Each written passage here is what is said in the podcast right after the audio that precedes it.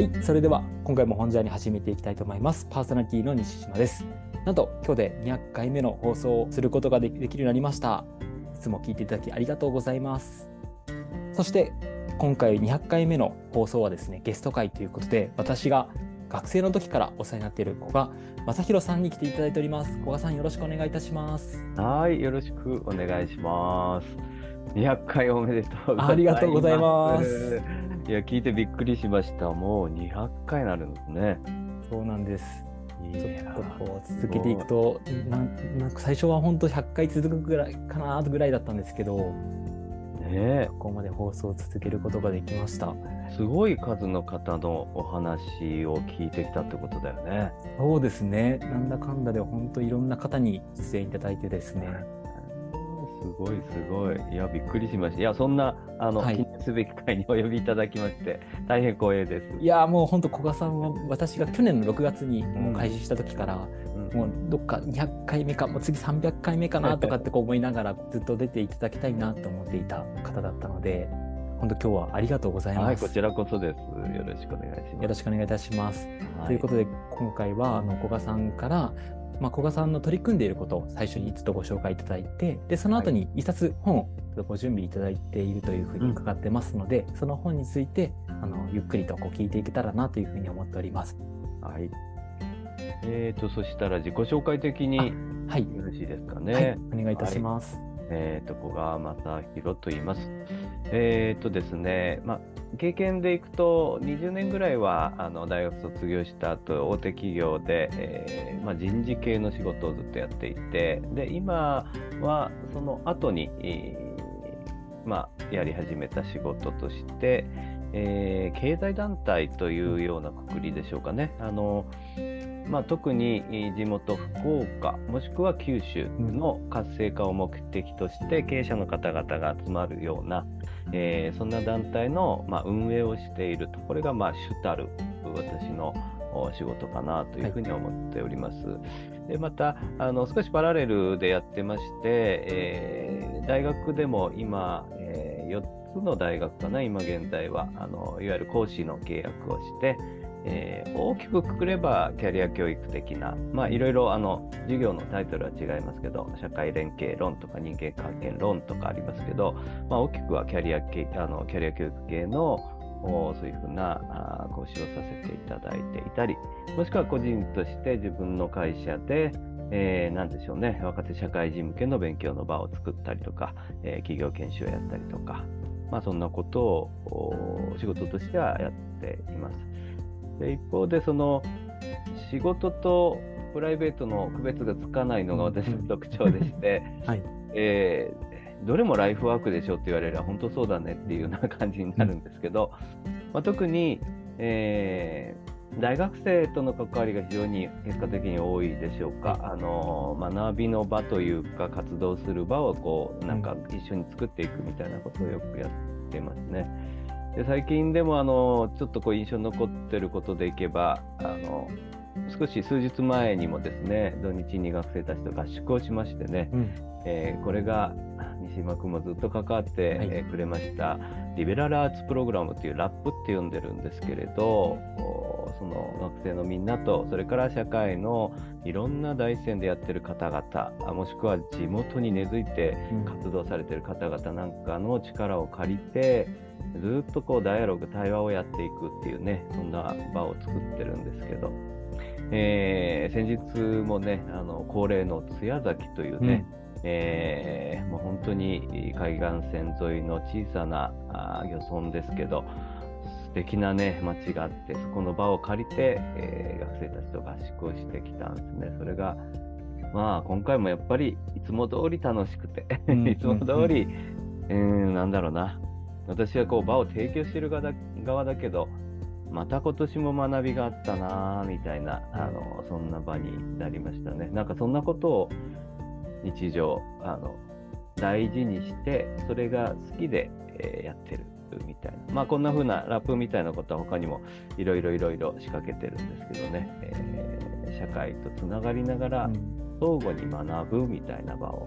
あの一生懸命やってる人間です。はい。ありがとうございます。いや、もう本当幅広く、あの、活動というかライフワークとしてされていてもうお母さん何人いるんだろうかっていつも思うぐらいですねいろんな場に本当お休みの日とかもないぐらいに活動されてるんじゃないかなって思うんですね。うん、でその中でお母さんのそのなんかこうその原動力っていうか、うん、そのエネルギーはどこからこう出てくるんだろうっていつもかねがね思ってるんですけど。そうか何なんでしょうね。えっとまあ、まずは自分もあの50過ぎてますけど、はい、あの好奇心がいまだにあの旺盛な方で、うん、えー、いろいろいまだに新しいことを知りたいもしくは深く掘ってみたいというのがベースにあるということと少しこれは自分の経験からくるんですけれど、まあ、大手企業を自分で卒業することを決めた時がですね、はい、必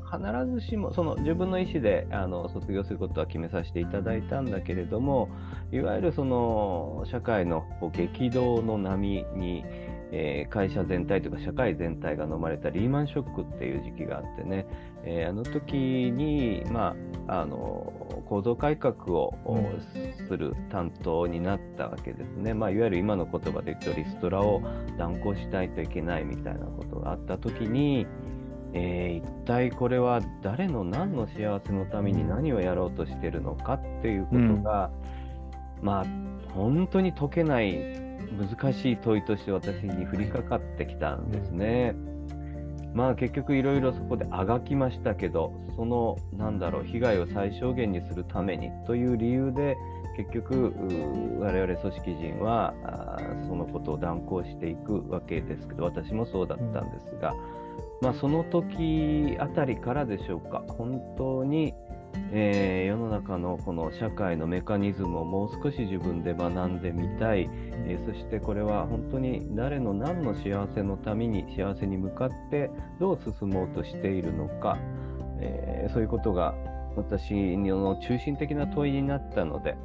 まあ、その問いをと向き合い続けてると、解き続けてるっていうのが結果エネルギーになっててるということなのかもしれないですね。うん。いやまさにそのもう本当苦渋の決断をしないといけないようななんかそんな中でも、うん、そこは正解が決してあるわけではない、うん、なんかその問いを考えていくのってとてもきついことだと思うんですけど、うん、でもそれがなんか今のこう原動力になっているっ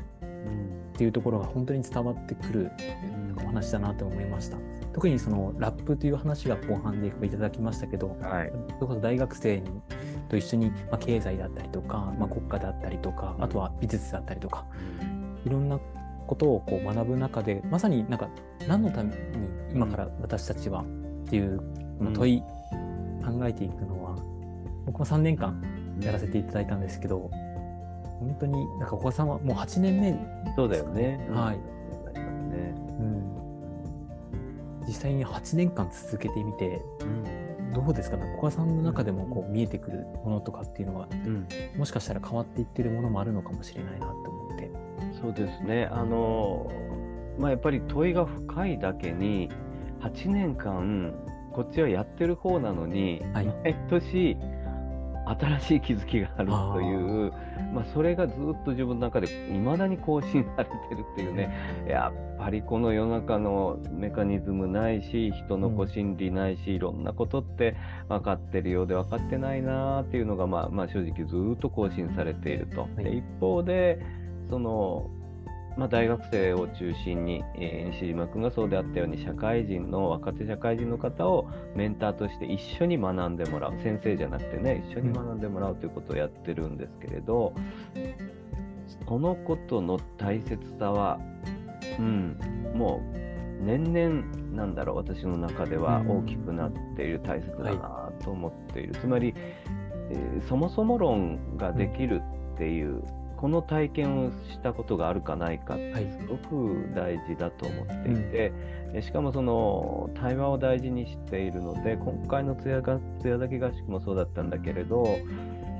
自分の一応こう仮説があったり特にそのラップって比較的なんだろうな優秀なというか表現が難しいけど学生が集まってくれるんだだけれどそうすると一定の定義みたいなことはささっとできるわけですよねいろんなとこから情報を集めて、うん、でもそれが本当にそうだろうかこっちから見たらどうだろうかっていうのを本当に複数でいろんな人の意見をちゃんと受け止めながらキャッチボールを繰り返していくと心の変容を大切にするっていうことをダイアログの中では言ってるわけですがそれが本当に起こってくるんですね、うん、今回もそうだったんです。まあいつも熱屋崎の時は山口悟さんという私のあの同い年の相方さんがいつも素晴らしい進行をしてくれるんだけれど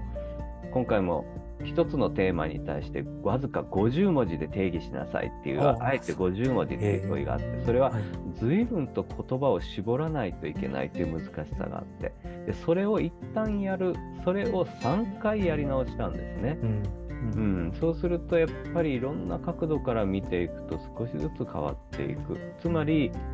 非常にこう優秀な学生たちで答えこれっしょって一回出したものが、はい、わずか半日ぐらいでこうも変わってくる、うん、ね、それも変わったっていうそのなんか知識が変わったんじゃなくて自分の心が動いたって、うん、それを心が変容したことを受け止めれる受け止めたことがあるかな、という体験が生きていく中で私はものすごく大事だと思っていて、うん、きっとラップに来てくれてる大学生のみんなはいろんなジャンルで今後活躍してくれるでしょう。学校の先生になる人もいればお医者さんになる人もいれば外資系コンサルに行く人もいればとかいろいろ活躍するでしょう。でその時にいや待てよそもそもこれって誰の何の幸せに、うん。そこに向かってたっけ？自分の心はそれに素直になれてることだっけ？っていうふうにこう謙虚になれるっていうか立ち止まることができるっていうかそこをなんか私はこう目指しているような気がします。うん、それが、えー、毎年やってるとどんどんどんどんやっぱりそうだなと思って、うん、あのまあ続けるのってスタッフも含めてねだいぶご迷惑かけてる大変さを皆さんにね、皆さんのボランティアでね、成り立ってるんで、あれなんだけどやっぱり大事だなと思ってるかな、うん。ありがとうございます。それこそラップの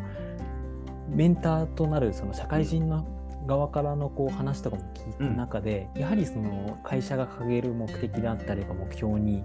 まっすぐに進んでいって、うん、そこで立ち返る機会がなくなんかいつの間にかこう収益を上げたりとか、まあ、するところに対してのその本当に良かったんだろうかみたいな問いを立てる間もないなんか形で進んでしまっていく。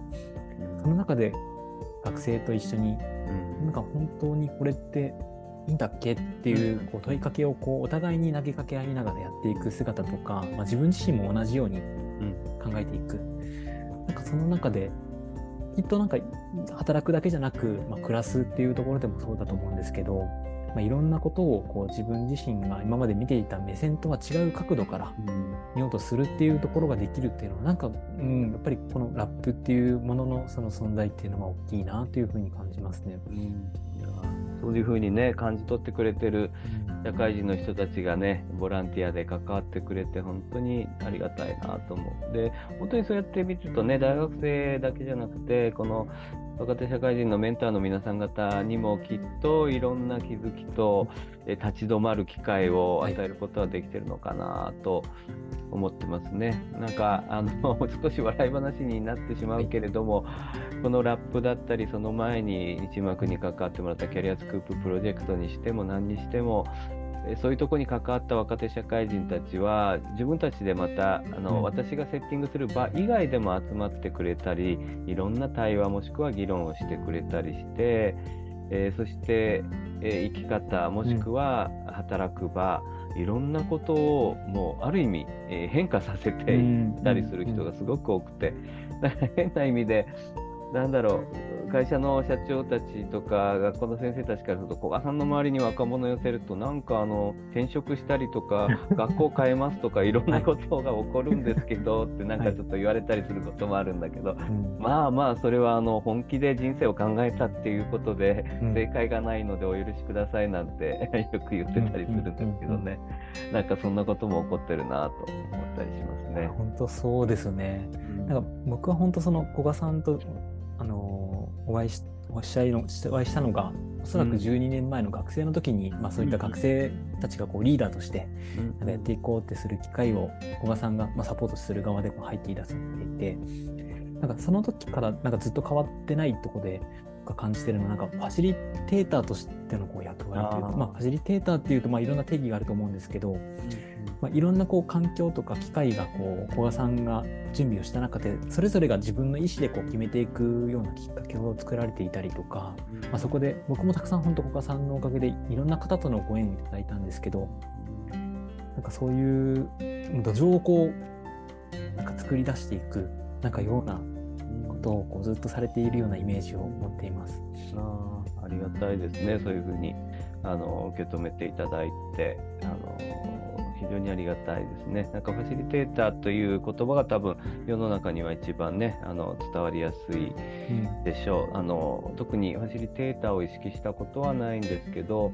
場を作る時ってあの関わってる方々の当事者性をどれぐらい高くできるかっていうところにこだわっていて、うん、私の講演会を聞きに来られたわけではないので、皆さんが自分事として考えたり行動したりするっていう形がどんな場が一番いいのかなというふうにね、うん、あの思いながらやっているので、うん、なんかそう受け止めてくれると嬉しいし、はい、まあ西島君も私から見るともうすでにその域に入ってるなと思いながらね。まだまだですよ 本当。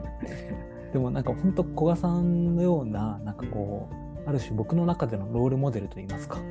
なんかこういう大人になりたいなって思う人が身近にいるっていうことは本当になんか僕自身の中で感謝ですね。いやありがたいです。はい、少しでも役になれば。ちょっとこういろんな小川さんは多分やっていきたいこととか、うん、たくさん考えられているところとかもあると思うので、うん、まあ、そういったところに対してなんか自分自身がなんか今後その時に関わっていけるような力をつけていきたいなというふうに思いますし、うん、はい。もう十分ね、その位置にいてもらえてるんで。まあやっぱりこう、はい、街全体でね、うん、本当にあの、だろうな、働くことと暮らすことっていうものがもうほぼもう重なり合うようなあの、世界、社会にしていきたいし、その中に学びっていうのは常に、えー、あって、えー、なのでその学校教育現場というものだけが、はいま、学ぶ学習をする機関という捉え方ではなくて、ま幼児教育から高等教育それから障害学習のに至るところも、もう全てこの生きていく暮らしていくっていうようなこととほぼ同義で、えー、ことが進んでいく、まあ、その時に、えー、一つ学びやすい専門機関として学校というものはもちろんあり続けるでしょうけどもう私の中では学校という校舎をこう塀で囲むような意識ではなくてねあのもう社会と本当にこう重なり合って、えー、暮らす働く学ぶみたいなことは、もう全部重なってるよねというような、うん社会を作りたいし、その時にもう常に常に絶対解っていうのはなかなか人間ごときではないという私はあのスタンスで、えー、いくので、えー、やっぱりダイアログを大切にしながら相互に学び合っていく気づき合っていくみたいな、なんかそんなのを作ろうと思ってますね。うん、ぜひ手伝っていただきはい、もうもちろんです。ありがとうございます。というところで本当いろんなところでまだまだこう話をこう掘り下げていくとたくさんあるんですがこれからちょっと本をご紹介いただく時間に移っていきたいと思います。はいでは一冊お願いしてもよろしいですか？はい。えー、っとですね、一冊紹介ということで、いろいろ考えたんですけど、私がやっぱり一番影響を受けたみたいな本は何かなと、あどう私の変化率が一番高かった本、はい、これがですね、えー、ちょっと渋い地味な本なんですけど、畠山重康先生の森は海の恋人、森は海の恋人っていう本なんですね。畠山さんという漁師さんがお書きになった本なんですよ。はい、で森は海の恋人っていうタイトルになってて、はいえーまあ、これがね、私の思考回路をこうなんか大きく変えるきっかけになったんですね。えー、これにさせていただいたんですよ。私初めて聞きました、うん、こちらの一冊は。そうだよね。あの多分ほとんどの人が世の中の人が、あまり知らないと思うんだけれど、出会いはね実はこのまあ本当に本当に小さな文庫本なんだけど、はい、この本というよりもこの畠山重康さんという強烈な漁師さん牡蠣の漁師さん。えー、なんですね。気仙沼の、はい、この方との出会いの方が先だったんですよ。あじゃあ直接お会いされたことがあるんですね。うん。うん、そっちが先で、はい、その方がお書きになられた本をその後に手手にしてもうもうジーンときたというかね、うん、あのそのね出会いなんですけどね、はい、私はその大手企業に20年ほど勤めていましたがさっきちょっとお話したようにえー、まあ、いわゆるリストラを担当するようになって、まあ、まあそこでいろいろ思うところがあって自分もやはり残るというよりもここは卒業すべきだと思って、えー、ちょっと自分の意思で辞めることを決定したんですが、まあ、それをやって間もなくこの経済団体の方に入ってきてもう本当に間もなくだったんですがうん、多分土曜か日曜かに何か行ったんだと思うんですけど要は、えー、セミナーというかね、はい、えーと、しかもそれが大分でやってたんですよね。で大分でえー、っとねタイトルがねなんかね今いわゆるその持続可能な社会を考えるシンポジウム的なやつですよ、はい、最近でいけば珍しくないけど、うんうん、えー、もう13、4年前なのかな、3年ぐらい前かな、なんかどうしてもなんか気になったんです。はい、あのそれを主催しているのが NPO ものづくり生命文明機構というちょっと不思議な、はい、ひょっとしたら怪しいかなと思うようなタイトルだったんだけど、はいはい、大分の大学で、えーとまあ、大分の知事さんなんかもちょっと顔を出されてみたいな場だったので顔を出したらそこの基調講演というかお話の中心がこの畠山重康さんだったわけですよ。うんまあひげを生やして結構身長の高いおじいさんだったんですけれどすごくインパクトがありまして、えー、漁師は、えー、森を見てるんだという話だったんですね。えー、海の人間は森を見ていろんなことを判断しているんだという話。はい、うん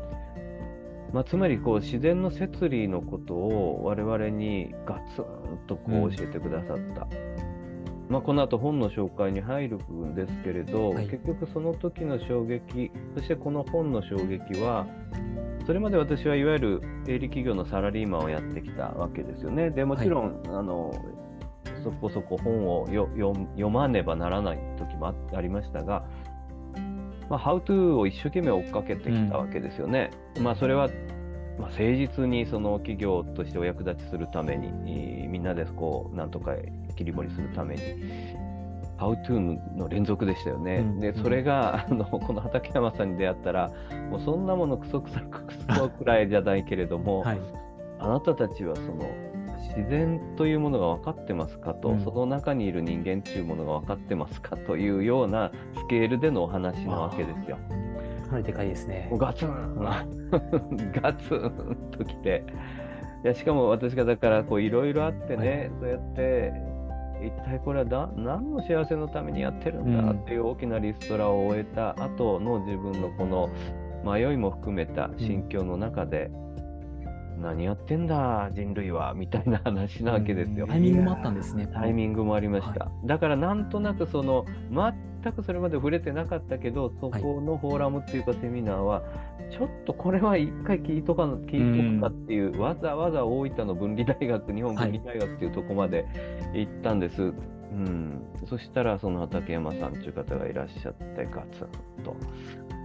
その方は結果的に私はその後2回ほど自分で主催するイベントで来てもらうことになるんですね。なので、えー、すごくすごく私の人生にも大きいんですが、まあ、この本、まあ、森は海の恋人というタイトルになってるんですけどね、もう一番最初の出だしでですね、その漁民は山を見ていた。海から真剣に山を見ていた。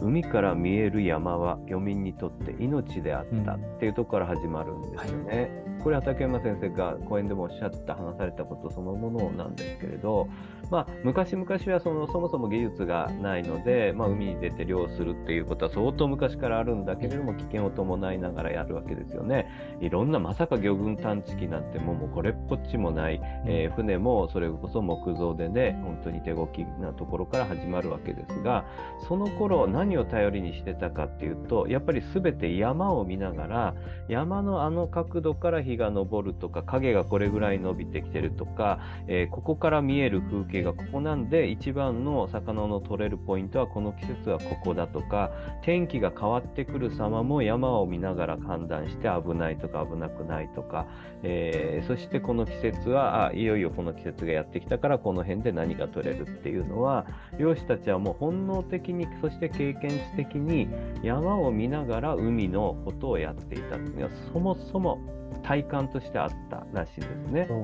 まあ、それ自体があなるほどね、うん、というようなことなんですがもっともっとこれが話がその近代現代に近づいていくとやっぱりその人間がたくさんな営みをやっていくことによってその自然の摂理をちょっといたずらしてしまうわけですよね。うんうんうん、まあそれは我々が豊かな我々でいうところの豊かな生活をするために自分たち都合で自然に手を加えていったり海に少し良くないものを流してしまったりとかいうようなことがあっていると。でそのことをいろいろ解明してそのそもそも体感的に知っていた海の男たち海の人たちは山に木を植えることを始めるんです。漁師さんたちが植林をするっていう話なんですね、はい、これは、実は。で、それは、すごい、すごいなと本当に最終的に思ったんですが、彼らが体感で分かっていたことが、まあ、北海道大学の教授さんの研究なんかと結びついて科学的に、えー、明らかになっていって、まあ、それは結局何かというと森にある特に広葉樹ですね、えー、針葉樹ではなくて広葉樹がこうたくさん枯れ葉となって地面に落ちてそれが腐食していってこう腐葉土が出ていくとそこから良質なというか溶け込みやすい鉄分が流れていくらしいんですね、フルボ酸という、はい、そのフルボ酸の影響によって、えー、植物が非常に鉄分を吸収しやすくなってそれが川の水で流れていって海に出て豊かな海ができて、えー、海藻や魚が豊かにっていうこの循環があるらしいんですよね。でそのことは漁師たちは体感では知っていたけれどもやっぱり学者さんの研究でも明らかになっていって、えー、これはあのそこに対してその摂理に対して相当人類がいたずらをしている可能性があると、うん、いろんなことをね、まあ、特に分かりやすいのは高度成長期に、えー、育ちの早い針葉樹を植えて杉とかを植えて早く木材で家を建てたりとかいうことで経済合理性で建てたんだが、うん、その途中で外国林の方が安くなって、はい、日本のあちこちで植えた杉が放置されたりとかいうようなことでまた自然の摂理が崩れそして広葉樹が減ったことによってさっきみたいな腐葉土とかそういうものが減っていって良質な鉄分が流れないとかもしくは土壌が弱くなって災害が起きやすくなるとかいうのが、実は全部つながってるんだみたいなことがだんだんだんだん分かっていくんですね。で結果的に漁師さんたちは自分たちで森にもう一回広葉樹をいっぱい植え直そうよって言って、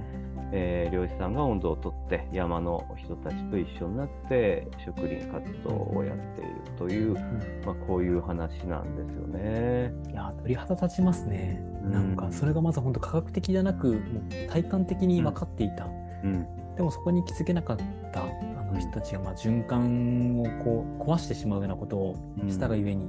まあ、いろんなものがこうバランスが崩れててしまったことに対して木を植えるっていうところまでそうそうそう。自分た自らでやっていったっていうところなんですね。